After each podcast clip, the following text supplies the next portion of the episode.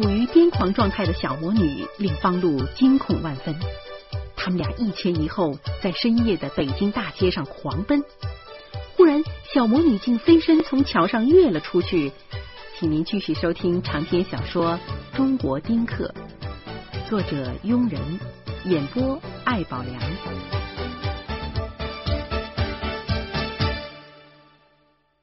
我把小魔女带进了家门，老婆看见了，他惊讶的整张脸都变形了，他似乎不相信眼前的一切。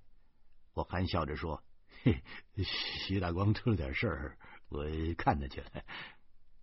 你看他就看他吧。”你干嘛把老婆不知道该怎么称呼这小魔女？她眼睛在小魔女的脸上一个劲儿的扫描。我使劲的向老婆挤眼，我然后把小魔女的东西放进客房，拍着他的肩膀说：“爸爸今天先跟弟弟住在一起啊，明儿干爹呀，再给你收拾房间啊。”什么？老婆终于急了，她声不大，可却包含着凄凉。我担心他的话会再次让小魔女走上绝路，我一把把老婆推进书房，老婆却胡乱挥着手，差点给我几个嘴巴。你干什么？你干什么？你干什么？干什么？干什么？我回手把门关上，我急切的说：“嘿呦嘿呦，你少说两句呗！谁都甭犯事儿了，六百多万呐！”老婆突然指着自己的鼻子说：“六百万，有我一分钱吗？”我使劲摇头，我心里却说：“哼，要是有你一分钱呢，你也完了。”你，我老婆瞪着我说：“啊，这么说，你占他便宜了？没有喂，绝对没有。我求不着他呀，我还得……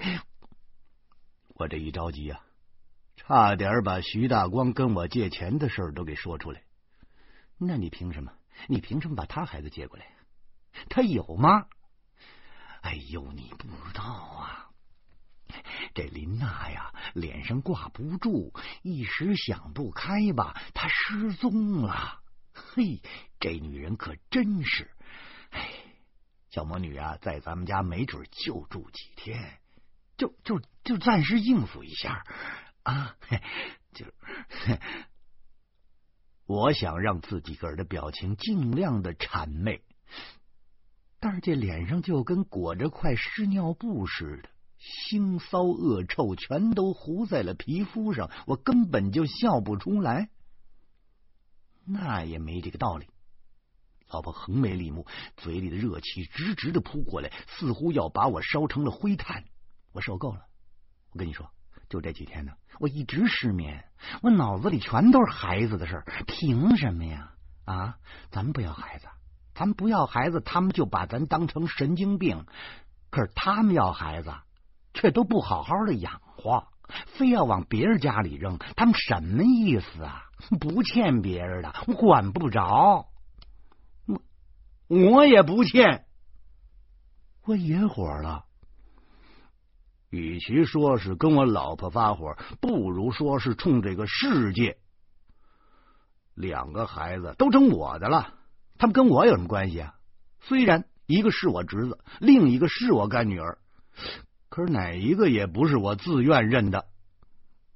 我老婆说：“那那你就赶紧把小魔女给他爸送回去。”不是，不是，我这哪儿找这林娜去？说着，我忽然担心起来了。我赶紧推开门，我贼溜溜的向客厅里看。还好，装修的时候我特地把这书房做成了隔音的。小魔女正跟豆豆一起那看动画片呢，应该是没听见什么。于是我赶紧又把门关上。我嗔怪的说：“哎呦哎呦，您小声点行不行？哎，送回去，说的轻巧，送哪儿去呀？”该送哪送哪啊！我老婆气急败坏，她已经不讲理了。我一屁股坐在电脑椅里，抱着脑袋说：“哎呀，哼，只要送大街上得了。让野狗叼走得了，那样咱们全都省心了。老婆怒其不争的指着我的脑门说：“你呀你呀，哼！你这人让我怎么说你？外宽内严，严以律己，宽以待人。我和严明打电话的时间长了啊，你就说我是煲电话粥。我要是逛几回商场吧。”你就说我是经不住诱惑，意志力不强。我要是回几回娘家吧，啊，你就担心我把咱们家的钱弄娘家去，你每回都查存款的余额。你你胡说你！我心里头一激灵，我这这这事他怎么知道的？哼！我老婆轻蔑的一撇嘴说：“你呀。”每回都是通过电话查银行的，对不对？我知道，咱家的电话上有记。录录，那我我我我我我不是为咱咱咱咱这家家还是我。说完这句话，我差点笑出来。三个我，我都快成结巴了。你说。你那三万块钱哪儿去了？哪儿去了呀？我老婆一叉腰，她的身子顿时高大起来，俨然扩张成一堵高墙，死死的挡在我的面前。我一句话都说不出来了，我只是呆呆的看着他。原来我我我攒私房钱的事儿，我还以为保密工作很成功呢。我一直认为，只要没有孩子，在两个人的战争中，本人至少能跟他打一平手。可现在看起来，我全错了。这女人一旦嫁了人，就修仙成了半仙之体。那要是拿捏男人，那是一拿一准儿。这个时候，我老婆摇着头，满脸的悲愤，说。给你那三万块钱呢？不是，我我我借给徐大光了。我只好坦白，哼，他没钱就找你借。他挣六百万的时候怎么不想着你呀？那他不是进去了吗？六百万全完了。本本来他是想移民加拿大的。他还想请咱们去旅游，打北极熊、养海豹，打北极熊，打了北极熊，你们就让加拿大警察给抓起来了，照样蹲监狱。老婆使劲的摇晃着脑袋，无奈的说着。他接着说：“他说了几句好听的，你就替他养着孩子。哟，你们这关系可真铁呀！”啊！前几天你弟弟把孩子扔给咱们家，我没说什么。谁让豆豆是你亲侄子呢？现在倒好，这小魔女也来了。哈，照这样，咱们家不成幼儿园了吗？我惶恐的点了点头。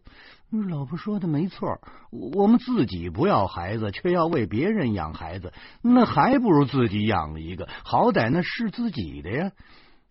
但我一琢磨，还是不能把小魔女给送回去，她没地儿去呀。我难过的说：“ 这这这俩孩子不是没地儿去吗？那徐德光都给我跪下了，豆豆他妈又死在拉登手里了啊！与其让他们在孤儿院让外国人领走，那还不如咱们先养几天，不是吗？养几天？”老婆使劲一跺脚，豆豆他妈死了，你弟弟少说也得判上三四年。徐大光贪污了六百万，不枪毙他的就是对得起他。我看呢，哼，我看这俩孩子走不了了。说着，我老婆越发的暴怒起来，她手指点着我的鼻梁子说：“你，你。”你自己过吧啊啊！你跟这俩孩子过吧啊！当你的干爹，当你的三大爷啊！我讨厌这个家，我走，我走，我走了还不行吗？我走，我走。说完了，我老婆开门就冲出去了。我急了，我说：“哎哎哎哎哎！我跟你说，我跟你说啊，我在这家我也待够了。你等着，你等着。”咱们一块儿走。说完了，我在小魔女和豆豆的惊奇的注视中，随着老婆冲进了卧室，随手装上了钱包。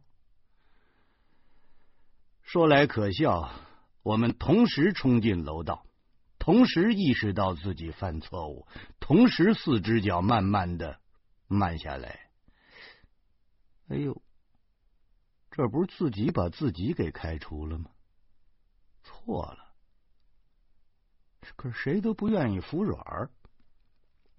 这时候，我老婆白了我一眼，我示威似的向楼梯迈了一步，我老婆竟然气哼哼的走了两步，结果我们俩是咚咚咚的一口气就冲到了一楼。我和我老婆双双的站在了楼门口。他瞪了我一眼，我瞪了他一眼。最后我说：“你去哪儿啊？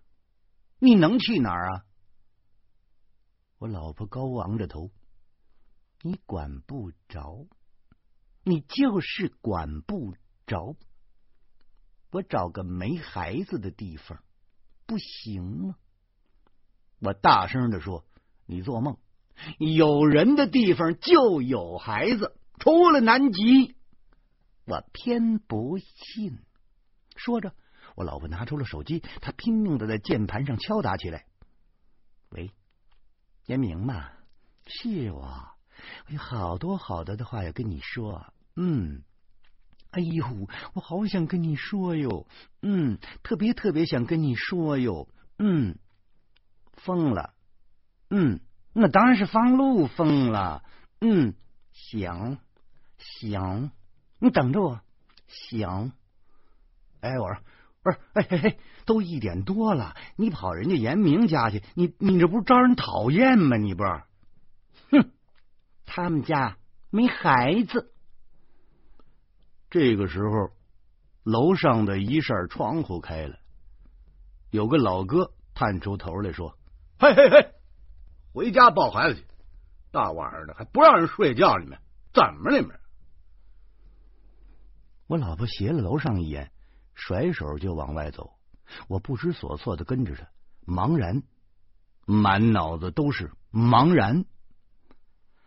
在这一刻，我似乎连自己是谁都弄不清楚了。来到了小区门口，老婆猛然回过头来说：“别老跟着，图个清静还不行？嘿，你你你以为我愿意跟着你啊？”我是怕你碰上歹徒，我恶狠狠的说：“呸！”老婆头也不回的走了。夜空如一块深蓝色的大宝石，几缕白云在宝石上飘荡，似乎随时都会幻灭。我站在暗夜，凉风习习。头痛欲裂，连手脚都是冰凉的。哎呦，就是几天的功夫，我怎么就堕落成这副模样了？是谁在跟我开玩笑？老婆走了，老妈远在四川，我该去哪儿啊？我漫无目的的转了一会儿，忽然发现小区的门里边隐藏着两个人影。仔细打量，那是两名小区的保安。嘿，人家把我当小偷喽，可就这么回去，太没面子了。老婆有地方诉苦，我一个大男人却只能回家，不行，我得找个地方耍耍。我忽然想起来了，街口新开了一个酒吧，号称是彻夜服务，于是我决定去喝几杯。小酒一下肚，就什么烦恼都没有了。独自走路容易萌生很多的怪念头。果然，十几分钟的路程，我脑子里头就出现了很多人：徐大光、方志、弟妹、林娜，死的死，抓的抓，失踪的失踪。但是他们有一个共同点，都有孩子。生孩子图什么呀？啊？难道生个孩子，然后就扔给我方路，他们就算完成任务了？最后，我竟然想到了李爱佳。哎，他是不怕打扰的，他离婚了。思虑再三，我没敢给他打电话，怕麻烦。不知道别的男人是怎么样，但我把一切女人的接近都当成了性暗示，所以我不敢招惹女人。当然，这里边还有一个原因，老婆说过，男人付账的时候最性感。哼，我就是宁肯不性感，也不愿意付账。酒吧是新开张的，号称有拉丁风格。远远的，我就能看见门口那两个头戴大草帽的木头牛仔。有人说那是堪萨斯平原的特产牧牛人。牛仔一手拎着皮鞭子，另一手高举着一个大酒杯，那个样子沉醉而狂放。唯一遗憾的是，身边要是再来个拉丁美女，那就完美了。我曾经计划过，万一鄙人。不幸的发了家，有了钱就先去非洲，再到拉美，最后去欧洲。如果有闲钱的话，就去中东和印度再看一看。美国是不能去的，那地方除流氓就是恐怖分子，忒可怕。走到牛仔跟前，我特有欲望的在他屁股上踢了一脚，我就真那么做了。可是我的脚刚刚碰上牛仔的屁股。木头牛仔就大声叫起来了：“哎呦呦，嘿嘿嘿嘿嘿，你你你怎么踢我屁股你啊？来人来人呐！”我傻了，这不是幻觉吧？我使劲在自己的脸上掐了掐，不是幻觉，难道这东西还还还会说话？这个时候，酒吧里冲出了个留着大鬓角的高大家伙，他手里头攥着一把木头枪，他虎视眈眈的盯着我。我看看牛仔儿。这家伙不出声了，又看看大鬓角，木头枪跟真的似的。大鬓角忽然拱手作揖，瓮声瓮气的说：“老衲，里边请，里边有地方。”我依然站在原地，大鬓角一下窜上来，拉着我的胳膊向里一扭，我就被他给推进去了。刚一进门，我又傻眼了。酒吧门口居然坐着个留着山羊胡子、穿着对襟马褂的小老头。我往门厅里一站，仔细溜了几眼，才看明白，这小老头也是木头的。他的眼睛是玻璃球，隐隐的泛着红光。忽然，一个声音在耳畔炸响：“天王盖地虎。”我本能的喊：“呃，宝塔镇河妖。”这个时候，大鬓角照我的肩膀上使劲的拍了一下。哇哈哇哈，谁能没有家？兄弟，咱这儿就是你的家，请。我是，我我没想进去。我心里头担心这是黑店，兄弟，放心，你是今天第二个对上暗号的。行，今儿你的消费全部半价，我们的消费不贵。嘿嘿，行。我对大鬓角说：“哎，哦，那还有谁能对上这暗号啊？”大鬓角往旮旯里一指，说：“看，那位好像还是个老师呢。”我向旮旯里望去，这个时候，一个女子正好从那个方向走过来，她看了我一眼，立刻加快了步伐，好像是有意在躲着我。我好奇心大起，眯着眼睛向火车座里仔细的观察。哎呦，感情这石谦正挥舞着一张百元的票子，招呼伙计结账呢。我几乎是狞笑了一声。哼 又让我给抓住了，该石谦这东西倒霉。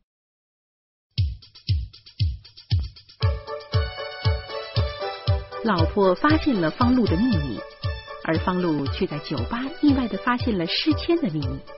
两人照例发生了争执，方露却不敢恋战。欢迎您明天同一时间继续收听长篇小说《中国丁克》。